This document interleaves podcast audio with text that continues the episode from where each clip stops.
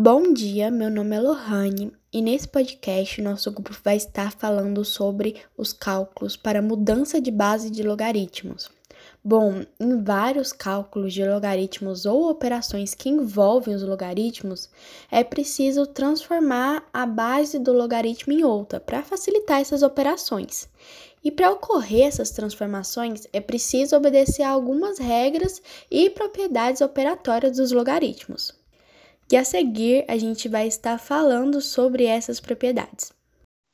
Observe que inicialmente temos um logaritmo qualquer representado por uma base b e o logaritmando a.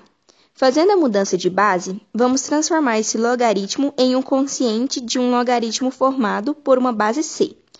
Podemos perceber que tanto a quanto b passam a ser logaritmando, formado pela base c. Logo, então, temos o quociente de dois logaritmos Lembrando sempre que para que o logaritmo exista, sua base tem que ser maior que zero e diferente de 1. E também é importante lembrar que o logaritmando tem que ser maior do que zero. Em algumas situações, temos logaritmos de base diferentes, para que possamos aplicar as propriedades operatórias. Precisamos convertê-los para uma única base conveniente. Para isso, usamos a propriedade da mudança de base dos logaritmos. Para converter log de 6 na base de 3 para a base de 5, faremos da seguinte forma.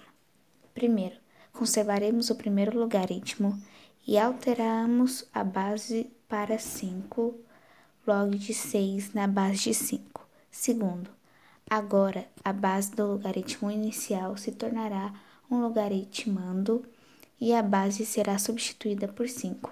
Logo, log de 3 na base de 5. E terceiro e último, deve-se formar um quociente com esses dois logaritmos obtidos. Logo, log de 6 na base de 3 convertido para a base de 5 seria igual a log de 6 na base de 5 dividido por log de 3 na base de 5. Ao fazer a mudança de base de alguns logaritmos, podemos adotar alguns macetes como por exemplo, quando um log apresenta um logaritmando igual à sua base, rapidamente podemos considerar o resultado como 1. Em sua multiplicação de logaritmos, como por exemplo, log de b na base a multiplicado por log de a na base b, também podemos igualar a 1, pois quando o numerador de um logaritmo tem o mesmo valor que o seu denominador do logaritmo, que está se multiplicando e vice-versa, podemos cortá-los. O produto de logaritmos. Qual o resultado de log de 2 na base 9 vezes log de 5 na base 2 vezes log de 3 na base 5? Nesse caso, primeiramente a gente tem que converter todos os logaritmos para a base 2. E quando a gente aplica os conhecimentos que a gente aprendeu anteriormente, a gente corta todos os denominadores e numeradores semelhantes e aí depois a gente faz o produto do restante.